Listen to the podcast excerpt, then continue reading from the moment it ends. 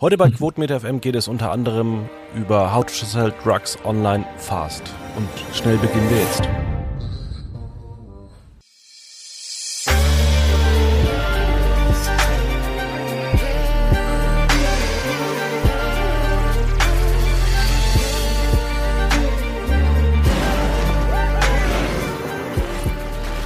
Recht herzlich willkommen bei Quotenmeter FM. Ich glaube, wir haben Ausgabe schon 511 oder 12. Äh, am Brückentag, denn gestern war Vatertag. Ähm, wahrscheinlich sind auch unsere Zuhörer ein bisschen gerädert. Ich war selber zwar nicht äh, vatertagsmäßig unterwegs, aber wandern. Ich habe 20 Kilometer ähm, hingelegt, bin aber doch äh, sehr gut ausgeschlafen, um mit meinem Gast Sidney Sharing Hallo. Ja, uns, äh, wir wollen uns über How to Sell Drugs Online Fast unterhalten. Vielleicht auch noch andere Serien, aber auch über Joko und Klaas. Die hatten jetzt eine neue Sendung bei Pro7, die ich leider noch nicht angucken konnte, weil komischerweise die Apps bei mir nicht funktionieren auf dem Fernseher von Pro7. Also die Sendung Joko und Klaas gegen Pro7 ist immer abgestürzt. Und ich wollte hm. mir dann doch nicht die ähm, YouTube-Clips anschauen, sondern das Ganze äh, am Stück anschauen. Ähm, hast du die, äh, die Sendung angesehen? Ja, ich habe sie live gesehen. Äh, ich habe ja auch für uns dann die Kritik direkt danach geschrieben. Äh, wäre schlecht, wenn ich die Sendung nicht gesehen hätte. Und ja, ich habe mir auch am. Ähm, es gibt ja auch Zeit. Naja, gut, äh, du wirst ja mitbekommen haben, wie es ausging. Ja. Äh, ich habe dann auch am Mittwoch die sozusagen Wetteinlösung gesehen. Bleiben wir aber noch mal ganz kurz bei der ähm, Sendung. Das Schöne ist ja bei diesen Joko und Klaas Shows, es ist ja eigentlich wirklich egal, wer unterm Strich gewinnt. Ähm, die Shows an sich sind ja auch sehr unterhaltsam. Genau, und man könnte, äh, um ein, eine alte Floskel wieder mal aufzuwärmen, vollkommen egal, wer gewinnt, äh, das Publikum gewinnt auf jeden Fall. Denn ob jetzt Joko und Klaas am Ende eine Strafe abhalten müssen, im Namen von ProSieben, oder ob Pro7 15 Minuten Sendezeit an Joko und Klaas abdrückt. Beides ist wahrscheinlich sehenswert. Basierend darauf, wie jetzt Joko und Klaas zum ersten Mal ihren Sieg ausgenutzt haben, ist vielleicht Joko und Klaas Gewinn ein bisschen sehenswerter als das, was Pro7 sich als Strafen ausdenkt. Aber mal schauen, was in den nächsten Fällen noch passiert. Ja, also kommen wir mal, also generell ist es überhaupt mal ein cooler Move zu sagen, hey, wir machen Live-Fernsehen, weil die Quoten waren so extrem gut für diese ähm, für diese Live-Sendung am Mittwochabend, diese 15 Minuten. Mhm. Also ich habe selber auch erstmal gar nicht äh, gewusst, was da kommt. Also ich dachte, da kommt Blödsinn. Dann dachte ich, dieser Stuhl, naja, ist das jetzt so ein, weil es auch ein paar Sekunden gedauert hat, bis da dann auch jemand Platz genommen hat, in diesen 10, 15 Sekunden habe ich mir gedacht, ist es vielleicht jetzt auch einfach so ein Trick, um zu testen, wie bescheuert wir Zuschauer sind und die uns jetzt einfach 15 Minuten Stuhl zeigen? Und dann nee, also sobald Joko und Klaas gesagt haben, äh, es gibt Leute, die mehr zu sagen haben, war mir dann klar, dass es in die ernste Richtung geht. Es wäre auch nicht das allererste Mal. Es gab ja auch mal äh, dieses YouTube-Video, das quasi ein Crossover war mit äh, Böhmermann, das halt auch auf ernste Themen hinweist. Und auch in Circus Halligalli gab es ab, ab und zu mal äh, ernste Momente, zum Beispiel ähm, Aufruf gegen Homophobie und sowas. Also die machen das ja ab und zu mal und nachdem diese Ankündigung kam, es gibt Leute, die mehr zu sagen haben, war für mich der Rest klar. Spannend war dann nur, welche Themen vorkommen. Und da muss ich einfach sagen, hat man sich drei Leute, die sehr eloquent das dargestellt haben, äh, ihre Themen, und das trotzdem nicht affektiert. Es war wirklich eloquent und trotzdem authentisch. Und daher, ich glaube, das war dann das Geheimrezept dafür, dass das dann so viele Leute online bewegt hat, weil das war ja bis in Christi Himmelfahrt hinein bei Twitter eins der Trending Topics. Ähm, die Twitter-Accounts von ZDF und von der ARD Tagesschau haben das aufgegriffen und das muss man ja erstmal als 15-minütige ProSieben äh, Wetteinlösung einer Blödelshow hinbekommen. Ja, du sagst es ganz gut. Wobei ja ProSieben jetzt zuletzt äh, des Öfteren auf sich aufmerksam gemacht hat. Mhm. Ähm, beispielsweise mit der Michael Jackson Doku, wo man einfach mal den Samstagabend vier Stunden lang mit einer zweiteiligen Doku bespielt.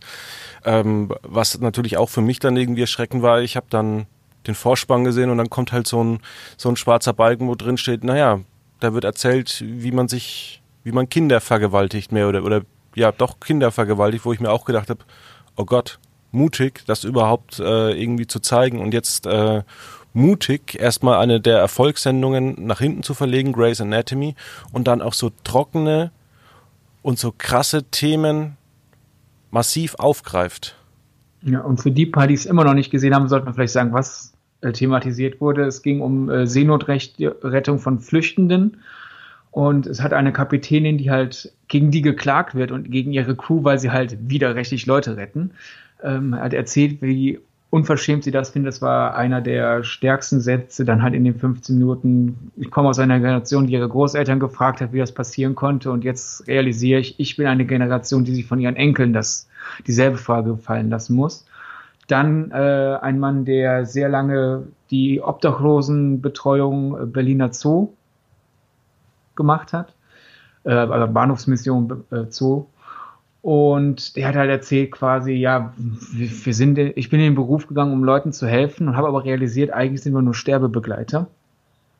Und äh, zuletzt dann halt eine Frau, die äh, ja, die, die in äh, ein Dorf gezogen ist, das hauptsächlich von Neonazis äh, bevölkert wird und der unter anderem dann auch mal eine Scheune abgefackelt wurde, weil sie nicht an weitere Neonazis verkaufen wollte. Ja, alles ziemlich äh, drastisch, auch ähm, wirklich Themen aus dem Leben. Also ich fand es auch mit diesen Obdachlosen, fand ich ähm, sehr interessant und ähm, ich habe mich auch schon ein bisschen länger da so ein bisschen informiert. Es ist ja wirklich so, dass äh, viele Obdachlose ein Alkoholproblem haben und die auch ähm, ja nicht ohne den Stoff auskommen und deswegen halt auch nicht in irgendeine Unterkunft kommen, beziehungsweise auch dort äh, wird sehr viel geklaut. Und das ist alles so ein Problem. Ähm, da ist, also es gibt zwar ein sehr gutes soziales Netz, aber doch halt äh, auch nicht ganz, ganz äh, gut. Ähm, und was ich noch sagen wollte zur Seenotrettung, weil wir auch immer von den Amerikanern sprechen und äh, Präsident Trump, der eine Mauer nach ähm, Mexiko bauen will, naja, da muss man halt dann auch so, so, ja, realitätsnah sein und sagen, ja gut, was, was die Amerikaner machen wollen, das haben wir in Europa schon längst. Wir haben eine Mauer und wir haben einen Grenzzaun. Der heißt halt Mittelmeer etc. Und ähm, ja, wir wollen bestimmte Gruppen einfach nicht reinlassen. Einfach nur, weil wir es nicht wollen. Und das muss man halt dann äh, oder darüber kann man diskutieren, aber man muss halt überlegen, ob diese Art und Weise, wie man es macht, das Richtige ist. Und das war oder das wurde in dem Clip sehr gut angesprochen. Mhm. Ja, oder es gab ja auch ähm, paar Wochen vorher, ich, äh, ich wusste nicht, dass wir so tief in das äh, reingehen, sonst hätte ich nochmal nachgeschaut. Ich glaube, es war ein Spiegelartikel. Tut mir aber leid, wenn, das, wenn ich mich falsch erinnere, äh, der nochmal wirklich sehr prägnant unterzeichnet, weil die doppelzügig wie halt bei Seenotrettung sind, als dass halt äh, ein Kreuzfahrtschiff einen riesen Umweg gemacht hat, um irgendwie ein Rentnerpärchen, äh, deren Speedboot äh, gekentert ist, weil die besoffen durch die Gegend gefahren sind und die nachgetankt haben und dann mussten die die retten und da alle, ja, super, dass du die armen Leute sehen. Also, reiche Leute besaufen sich und kommen deswegen in Seenot und die werden gerettet und Leute, die halt aus Kriegsgebieten und Armut und Terror fliehen, die sollen per Gesetz absaufen. Also was, was für eine Doppelmoral ist das denn? Richtig, ja. ja ähm, sollten Komiker beziehungsweise ähm, ja, Unterhaltungsmoderatoren eine Meinung haben oder ist das ja zu speziell? Oder ist das das, was Fernsehen vielleicht auch mal wieder braucht? In, also wenn wir schon fast nur noch Shows und Serien haben, die möglichst einer großen Zielgruppe angeboten wird. Ich finde es definitiv lobenswert. Ähm, es ist natürlich immer einfach äh, zu sagen, wenn die Leute da auch eine Meinung äußern, die der eigenen äh, entspricht. Aber generell ähm, gerade so bringt man Themen wirklich an die große Masse heran, denn es gibt ja immer diesen Bias, äh, dass, ich, dass man sich im Informationssegment ähm, nur dem ähm, öffnet, das eh der eigenen Meinung entspricht. Daher kann man mit Wissenssendungen nur, nur marginal Aufklärung betreiben. Ist zwar traurig, aber ist halt einfach so, denn äh, eine der viel gestellten Fragen war halt äh, dann äh, Mittwochabend und Donnerstag, wieso müssen Joko und Klaas eine neue Show erfinden und die auch noch gewinnen, damit dann einmal 15 Minuten lang sowas thematisiert wird bei Pro7? Und die Antwort ist, ähm, stell dir mal vor, ARD kündigt Wochen im Voraus ab, wir machen 15 Minuten der heiße Stuhl. Äh, gut, den Titel gab es schon, aber wir machen 15 Minuten der erleuchtende Stuhl und äh, fünf, drei Leute werden fünf Minuten lang wichtige Dinge erzählen. Die Quote wird wahrscheinlich unterirdisch sein, weil Leute dann einfach von vornherein sagen, ja, habe ich keinen Bock drauf. Und nur ein Bruchteil der Leute wird da einschalten. Es sind dann die Leute, die quasi nur bestätigt, die ihre Meinung bestätigt haben wollen. Und wenn man hingegen das große Mysterium macht, was wird bei Pro7 passieren? Werden die Blödelclowns äh, 15 Minuten lang sich mit äh, Wasserpistolen beschießen? Wir werden sehen. Und dann kommt sowas, da hat man dann halt natürlich Leute dann an den Fernseher gelockt, dann auch noch wirklich linear live, weil man lange dachte, was auch immer jetzt passiert, wir werden es nur jetzt sehen können. Und wenn man es dann auch noch ein bisschen albern anfängt und dann dieses Mysterium aufbaut, so, wer, wer wird jetzt reden? Und dann kommen diese sehr starken Monologe, dann hat man die Leute da gepackt und die werden dann auch so schnell nicht abschalten, selbst wenn sie merken, das ist jetzt unbequem oder das ist ein Thema, das ich nicht will. Und so kann man Aufklärung betreiben. Und das geht halt wirklich nur durch dieses Entertainer machen jetzt was und Überraschungsgezeugs, denn anderweitig würden da Leute halt einfach die Augen vor verschließen. Da ja, Entertainer sollen bitte eine eigene Meinung haben und die auch ähm, ihre Macht dann mal nutzen, um Leute damit zu konfrontieren. Ja, man sieht es ja eigentlich auch beim Neo-Magazin Royal mit Jan Böhmermann. Da mhm. hat man ja vor der Sommerpause, äh, vor der Winterpause hat man sich mal dem Paket Diensten gewidmet. Ist jahrelang nichts passiert. Die Post ist sogar hingegangen und hat ihre Mitarbeiter schlechter bezahlt, hat sie aussortiert in einer billigeren Paketfirma. Und komischerweise, nachdem man sich das da beim Neo-Magazin angenommen hat, haben dann so im Januar auch die Zeitungen so allmählich drüber berichtet. Und jetzt ist es tatsächlich so, dass äh, diese Scheinfirmen von der Politik eben ähm, ganz stark beschnitten worden sind und dass jetzt auch dann sowas wie, also dass diese, diese zwei gleich, also die Zweiklassengesellschaft bei der DRL aufgehoben worden ist, aber auch, dass zum Beispiel Hermes äh, die Sozialversicherungskosten zahlen muss, wenn herauskommt, äh, dass der Arbeitnehmer nicht ordentlich versichert ist. Ja, ich, mein Böhmermann selber hat, ja, hat ja auch darüber gescherzt, man soll jetzt äh, sein Monolog da nicht zu viel äh, Anteil dran geben, aber allein dafür, dass das in der, in, beim Publikum, dass da wirklich Leute mal anfangen, neu drüber nachzudenken, äh, weshalb man vielleicht nicht zu sehr über den pa äh, abgearbeiteten Paketboten äh, lästern sollte.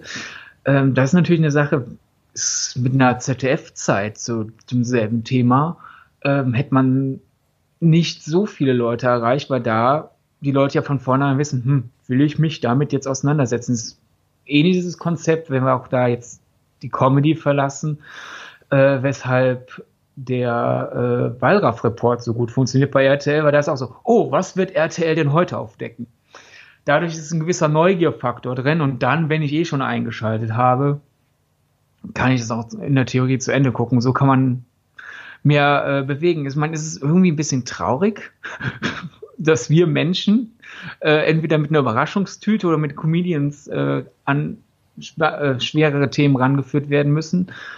Aber gut, wo wir das jetzt erkannt haben, kann man das dann ja auch ausnutzen und äh, somit die Welt vielleicht ein Stückchen besser machen. Das ist ja auch so eine Sache, warum in den USA ähm, Last Week Tonight so gut funktioniert, denn es ist eine sehr komplexe Mischung aus Satire, Show und Reportagemagazin. Und damit bringst du halt einfach Leute an diese Themen ran. Ja, und ich denke halt auch, dass äh, durch die YouTube-Scherze ähm, oder sonst irgendwas, was du dir angucken kannst, ähm, ja, also ich sag mal so, ein, ein heutiges TV Total würde so wahrscheinlich nicht mehr funktionieren, wo Stefan Raab sich an McDonalds-Schalter setzt oder Jan Böhmermann jetzt äh, umgekehrt an McDonalds-Schalter. Das, das gab's alles schon und irgendwo will man natürlich auch äh, heutzutage spannender und besser unterhalten werden. Aber wo ich bei dem Thema bin, da gab's ja jetzt auch zum Beispiel eine sehr gute Dokumentation äh, vom Y-Kollektiv, glaube ich, oder Y-Kollektiv äh, zum Thema Musikcharts. Äh, das ist schon mhm. interessant. Äh, ja, was da so aufgedeckt wird. Vielleicht aber ist es tatsächlich so ein bisschen untergegangen, weil es halt äh, nur dieses Thema bei YouTube stattgefunden hat und in den Fachmagazinen, aber jetzt nicht wirklich in der großen überregionalen Tageszeitung. Ja, vielleicht gerade bei der Frage, was, was sozusagen von online-viral dann auch noch zu großer Publik geht. Manchmal ist es einfach eine Timing-Sache, weil das Y-Kollektiv ja mit der Mobbing-Reportage hingegen wieder größere Wellen geschlagen hat. Das ist teilweise auch ein bisschen die Frage, was ist sonst gerade aktuell los und dann halt äh, können einfach manche Themen, andere Themen überdecken. Also, ich glaube, dass da war das Problem nicht, äh, dass diese Musikchart-Doku nicht größer wurde. Das war nicht das Problem YouTube, dass es das als ähm, Ursprung war, sondern hat in dem Moment einfach irgendwie nicht den Nerv getroffen, ja, vielleicht. Vielleicht, weil auch schon viele Leute sich damit abgefunden haben, dass die Charts für sie nicht mehr wirklich relevant sind. Vielleicht auch das, ja. Ja. Ja, wir wollten noch zum anderen Thema kommen, und zwar How to Sell Drugs Online Fast. Und da hatten wir schon vor sechs Wochen die ersten drei Folgen angeboten bekommen. Heute gibt's dann nochmal für uns und auch für alle die sechs Folgen, also drei Folgen nochmal dazu. Ähm, ich war damals schon richtig begeistert und äh, ich muss auch sagen, ich habe heute keine Zeit, die anzugucken und das ärgert mich so ein bisschen. Äh, ich muss es wahrscheinlich entweder heute spät in der Nacht machen oder irgendwann morgen. Hast du dich auch so über die Serie gefreut? Ja, ich bin auch schon durch. Ähm, am Dienstag war ich ja in Köln und habe Interviews äh, zu der Serie geführt. Die werdet ihr dann je nachdem, wann ihr es hört, nächste Woche bei Quotenmeter lesen könnt. Oder ihr könnt sich schon seit langer Zeit bei Quotenmeter lesen. Kommt drauf an, wann ihr es hört. Jedenfalls Stand Veröffentlichung dieses Podcasts nächste Woche. Und am Montag bekam ich dann die äh, komplette erste Staffel freigeschaltet, damit ich mich auf die Interviews vorbereiten kann. Und ich dachte erst, ja, ich habe auch noch so viel anderes zu tun. Ich glaube, ich gucke nur mal so in zwei, drei Folgen rein. Da ist ja schon genug Material für ein Interview. Und dann schaue ich irgendwann auf die Uhr und denke, jetzt kannst du die sechste Folge auch noch gucken. ich bin da durchgebinged. Ich finde die Serie wirklich sehr bingeable, was ein grauenvolles Wort ist, aber ich habe es trotzdem jetzt gerade benutzt. Denn das Tolle ist, es ist eine horizontal erzählte Serie, aber mit dem Tempo und der Laufzeit einer Comedy-Serie. Und das in meinen Augen funktioniert diese Verquickung sehr gut. Du hast halt wirklich dieses Pi mal Daumen 30-minütige Häppchen und es ist sehr fix erzählt, es ist sehr modern erzählt, es ist wirklich sehr nah an den Figuren. Es geht nämlich um einen Jugendlichen, der beschließt, Online-Drogendealer zu werden.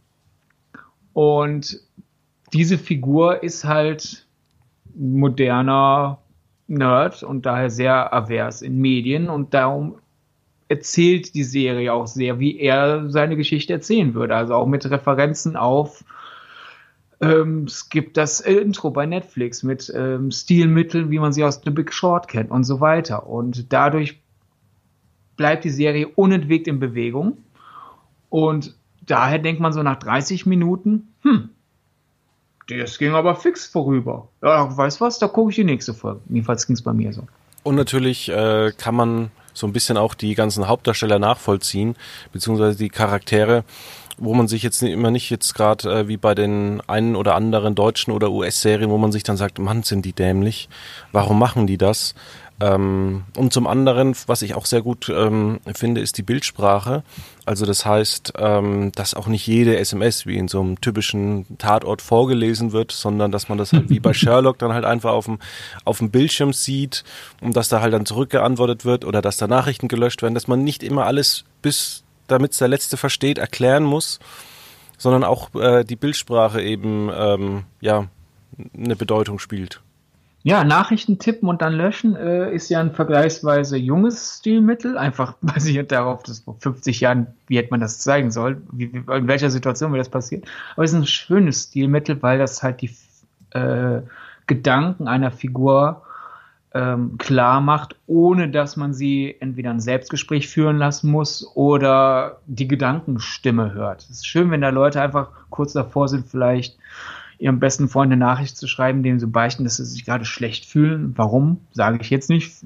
für die, die noch gar nicht reingeschaut haben, weil das jetzt, glaube ich, das später in der Serie vorkommt, aber dann die Nachricht löschen. So wissen wir als Zuschauer, was in der Figur vorgeht. Und dennoch ist es authentisch, denn ja, Jugendliche schreiben ihren besten Freunden nicht unentwegt, was gerade alles ihnen vorgeht. Und generell ist das äh, für mich der größte Pluspunkt an der Serie.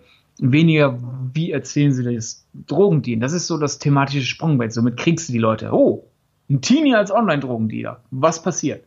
Aber das wahre Qualitätsmerkmal der Serie ist für mich wirklich die sehr authentische Darstellung von Jugendlichen. Ähm, die Art von Medien, die sie benutzen, auch die Jugendsprache.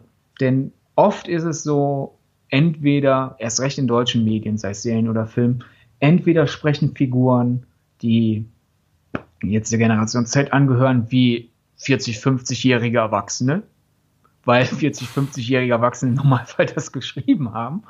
Oder die sind vollkommen übertrieben in der Jugendsprache verortet. Da hat sich jemand wieder dieses Jugendwör Jugendwörterbuch geholt wo dann sämtliche Klischees bedient werden und Sachen, die auch Jugendliche nie benutzt haben, aber irgendein Gremium hat beschlossen, ich habe gehört, das sagen die jetzt so. Und dann ist das alles vollkommen bescheuertes Kauderwelsch. Und in How to Sell Drugs Online Fast gibt es eine kleine Handvoll Anglizismen, ein paar aktuelle Modewörter, aber es ist wirklich nur partiell so. Und das halte ich für authentisch. Das ist natürlich auch mal wieder eine Milieusache. Aber die Figuren hier stammen aus der Mittelschicht und wenn ich äh, mit ähnlich alten Figuren aus einer ähnlichen Schicht zu, zu tun habe, die reden ungefähr so wie in der Serie. Und das ist einfach mal schön, da jetzt kein Klischee zu haben oder alternativ so, so ein staubiges Gelaber, wo sich jemand denkt, ich habe keine Lust, meine Figuren wie Jugendliche reden zu lassen, das ist mir zu anstrengend. Ja, also es soll ja wie gesagt authentisch sein. Ich habe mir bei deinem bei deiner Antwort gerade so überlegt, dass äh, das wirst du jetzt wahrscheinlich nicht äh, angeschaut haben, aber ich zum Beispiel habe äh, Adam sucht Eva die vierte Staffel gesehen. Und nee, da geht es ja eigentlich darum, dass die nackt sind. Aber diese Staffel war so gut erzählt, dass die hätten eigentlich auch angezogen sein können. Und ich glaube, wenn du so ein Konzept richtig gut aufführst, dann ist es, glaube ich, egal, ob die jetzt am Ende äh, nackt angezogen oder in dem Fall Drogen verkaufen oder äh, Gelee-Bananen nackt Drogen verkaufen. Ich glaube, das ist der Kniff für die nächste Staffel dann. Für RTL dann. ja. Ja, ähm, können wir uns eigentlich auf eine zweite Staffel freuen oder ist die Serie dann abgeschlossen oder ist, werde das schon äh, ein Spoiler? Lass mich überlegen, wie ich es formulieren kann. Ich würde, wenn jetzt eine Ankündigung kommt, wir machen eine zweite Staffel, sagen, sehr schön, ich freue mich statt zu sagen, hm, jetzt dehnt ihr das aber weiter aus. Ach so, also es ist nicht wie jetzt bei Game of Thrones. Ich habe es nicht gesehen, aber dass irgendwie am Ende alle sterben? Keine Ahnung. Ich sag nix. ähm, ja, aber ich denke mal, als Game of Thrones Fan hat man das sowieso schon komplett gesehen. Deswegen denke ich mal, ja. Ich dachte, also ich habe anfangs äh, bei Game of Thrones ja gesagt, da kommt ein Komet, stürzt ein und alle sterben und äh, ja, anscheinend bin ich damit meiner Antwort doch ziemlich nahe gekommen. Nur halt, dass kein Comic. Also ich hatte immer zwei Theorien. Möglichkeit eins, am Ende wird die Demokratie eingeführt. Möglichkeit zwei, am Ende kommt raus, das war eine riesige Rollenspielkampagne. Und sicherheitshalber sage ich nicht, ob ich mit einer der beiden recht hatte oder nicht oder doch oder mit beidem sogar. Äh, für den Fall, dass irgendein großer Game of Thrones-Fan das hier gerade hört und immer noch keine Zeit hatte, es nachzuholen. Ja, aber das, das widerspricht sich ja. Game of Thrones Fan, der noch keine Zeit hatte und ja. Ach, ist immer so eine Sache. Ist genauso wie äh, als Böhmermann in Neo Magazin Royal, ich glaube, eineinhalb Wochen nach Start von Avengers Endgame gespoilert hat, wie es ausgeht, wo dann die Verteidigung war von vielen, die da äh, sich über die Empörung darüber aufgeregt haben, wiederum. Ja, aber wer Fan ist, hat das doch schon gesehen. Also ich kenne jemanden, der großer Marvel-Fan war, aber aus äh, privaten Gründen erst einen Tag vor der Neo Magazin Royal Folge endlich dazu gekommen ist, Endgame zu schauen. Da habe ich dann, als ich dann die Folge gesehen habe, gedacht, Gott sei Dank war der gestern im Kino. Es, ja. Manchmal kommen halt einfach Dinge dazwischen. Also es ist nicht jeder so wie wir, der äh, zur Not aus beruflichen Gründen hat Zeit hat, seine Serien zu gucken. sondern ähm, großer Face aber auch noch alles andere zu regulieren hat. Das ist manchmal so. Ja. Ähm, kommen wir noch mal kurz zurück zu How to Sell Drugs Online Fast, die man ja auf einen Schlag bei Netflix angucken kann. Ähm, ich habe mich da auch mit Kollegen schon darüber unterhalten. Jetzt waren die Interviews ja relativ kurz vor dem Start. Ähm, ist das eine Strategie oder ist das daher geschuldet, dass man beim, dass man bei der Bild- und Tonfabrik, die ja auch das Neo-Magazin herstellt, dass man da einfach diese Woche mal frei hatte, weil man hat letzte Woche Prism is a Dancer aufgezeichnet und die Woche davor zwei Folgen Neo Magazin? Oder ist das einfach so die, die Netflix-Strategie und äh, man will halt irgendwann mal damit in Erscheinung treten mit, des, mit diesen Interviews? Ach, das logistische Fragen sind am besten immer dann zu beantworten, wenn man das komplette Bild hat. Und das, das haben wir da nicht. Es war halt einfach so, die Interviews waren am selben Tag, am selben Ort, wo es sozusagen ein Launch-Event gab. Also die haben in der Wohngemeinschaft, äh, in der Kölner Location, am selben Abend dann auch die ersten drei Folgen gezeigt. Und das in verschiedenen Orten und das mit ein bisschen so mit bisschen interaktiv und hip gestaltet. Und ich glaube, da war da einfach die Sache, wir haben diese Location gebucht, wir müssen an dem Abend, an dem Tag eh Leuten, müssen Leute sich Zeit nehmen dann können wir das auch ein paar Stunden verlängern und dann, bevor dann die öffentliche Veranstaltung beginnt, auch die Presse einladen für die Interviews, weil das dann logistisch einfacher ist, als müsste man das irgendwie auf zwei Tage verteilen. Ich glaube, das war einfach der Grund. Aber es kommt, ist natürlich schon so, es kommt Netflix durchaus auch entgegen, als dass bei Netflix nicht so wichtig ist, dass die Serie am ersten Tag schon geschaut wird. Also ne, da Netflix sich ja nicht an lineare Zeiten halten muss und außerdem sich Quotentechnik nicht zu rechtfertigen hat, weil am nächsten Morgen niemand sagt, gestern hat keiner zugeguckt, äh, ist es vollkommen okay, wenn dann auch die Interviews erst zwei, drei Tage nach Serienstart online gehen. Was jetzt zum Beispiel halt bei gut, mittlerweile ist die ARD, sind ARD und ZDF Mediathek ja auch wichtig genug, aber dessen ungeachtet äh, wäre es halt bei einem Tatort ein bisschen unpraktisch, wenn das Interview vier Tage nach der Ausstrahlung kommt. Denn ja, er ist dann noch in der Mediathek, aber ich glaube, da ist es dann nicht mehr ganz so wichtig. Hingegen Netflix, ja gut, ist neulich gestartet, fange ich jetzt an, wird jemand sagen vollkommen okay, wenn da das, Online, äh, das Interview erst später da ist. Ja, ähm, und mal generell sollte vielleicht Netflix auch so ein bisschen darüber nachdenken, nicht mehr alles auf einen Schlag zu veröffentlichen, weil jetzt hat man vielleicht dann diese sehr gute Serie, man hat andere sehr gute Serien und dann guckt man die, ich sage jetzt mal sechs Folgen, eine halbe Stunde, man guckt die dann mal am Freitag zwischen 17 und 20 Uhr und hat dann eigentlich nichts mehr, worauf man sich so freuen kann. Ja, ich glaube, in den Augen von Netflix ähm, hat man halt einfach noch so viel eigenen Original Content, da ist das egal. Wenn ich jetzt How to Sell Drugs Online Fast innerhalb eines Tages geschaut habe, schaue ich morgen halt die nächste komplette Serie und übermorgen die, äh, wieder die nächste Serie komplett. Ähm, in der realen Welt ist es halt so, gut, ich war ja schon öfter hier äh, im Podcast kritisch gegenüber einigen Netflix-Serien und auch in, in meinen Artikeln. Ich finde, zuletzt sind einige Netflix Originals sehr lang gezogen geworden und daher in meiner Realität ist es wirklich so, jetzt habe ich diese Serie komplett durchgesucht und jetzt muss ich erstmal warten, bis ich was anderes finde. Aber in Netflix-Vorstellungen ist das vollkommen egal, wenn man alles in einem, einem Abend durchschaut, hm. weil ist genug anderes da. Dann wollte ich noch ganz kurz darauf eingehen und zwar ähm, bedient sich How to Sell Drugs Online Fast äh, einigen Elementen, die man auch aus dem Neo-Magazin kennt. Ist das eher cool? Ist das eher schlecht, weil man das vielleicht schon kennt oder ist das eigentlich vollkommen wurscht? Weil wahrscheinlich der Zuschauer von How to Sell Drugs Online Fast das Neo-Magazin entweder schaut oder nicht schaut und weil das einfach äh, ja eine andere Erzählform ist. Ach, ich glaube, das ist eine sehr individuelle Frage. Wenn man sich bei uns online die Kritik anschaut von äh, Julian Miller, die ist ja auch positiv, aber ein bisschen weniger positiv als meine Stimme. Und bei ihm klingt es so ein bisschen raus, er hätte es mit ein bisschen weniger Stil, mit ein bisschen weniger Selbstironie lieber gehabt. Ich hingegen, das ist jetzt kein Spoiler, weil es sind die ersten wenigen Sekunden der Serie. Ähm, man sieht, wie ein Drogendealer von der Polizei niedergerungen wird und aus der Off-Stimme wird erzählt, ähm, sinngemäß. Ähm, äh, man muss aufpassen, äh, wenn man äh, Drogendealer werden will, am besten gar nicht drüber reden, Schnitt, wir sehen die, den Protagonisten in einer Interviewsituation in die Kamera schauen.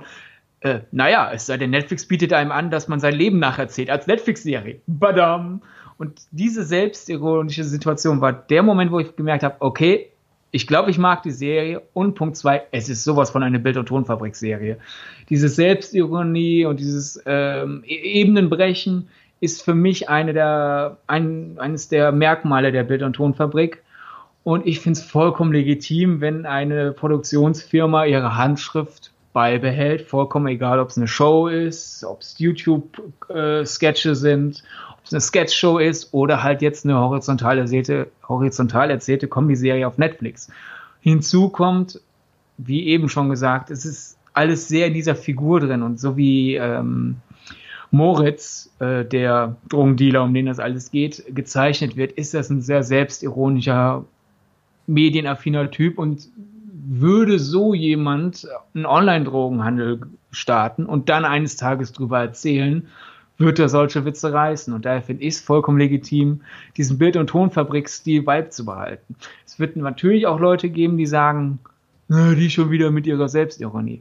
Ist eine Geschmacksfrage. Aber ich finde es wenigstens handwerklich im Erzählstoff fundiert und daher vollkommen legitim, dass man das so macht. Ja, dann, also ich kann mich da auch nur anschließen und würde dann einfach sagen, das war ein sehr gutes Schlusswort. Bedanke mich natürlich, dass du wieder da warst. Danke, bitte. Und äh, ja, ich wünsche allen da draußen ein schönes Wochenende. Viel Spaß bei How to Sell Drugs Online Fast. Oder wenn ihr noch wollt, könnt ihr, vielleicht funktioniert es bei euch, äh, oder ich teste selber mal, äh, Joko und Klaas gegen Pro7 angucken. Und ansonsten gibt's eigentlich, ja, Prism gibt es da noch zu sehen? Kann ich noch als TV-Tipp. Also ähm, Shows, Shows, Shows. Ähm, könnt euch eigentlich nicht beschweren übers Wochenende. Und äh, ja, wünsche ein schönes Wochenende. Auch dir, Sydney. Ja, dir ebenfalls. Und ich bin mir sicher, dass der Serientitel, der war ja ursprünglich, ich glaube, Don't Try This at Home. Ich glaube, der wurde nur deswegen verändert, weil die Bild- und Tonfabrik unser aller Google-Suchverlauf für immer und ewig zerstören wollte. Das kann sein. Also dann, bis dann. Auf dann. Das war Quotenmeter FM. Für mehr Informationen, Fragen oder Themenvorschläge www.quotenmeter.fm.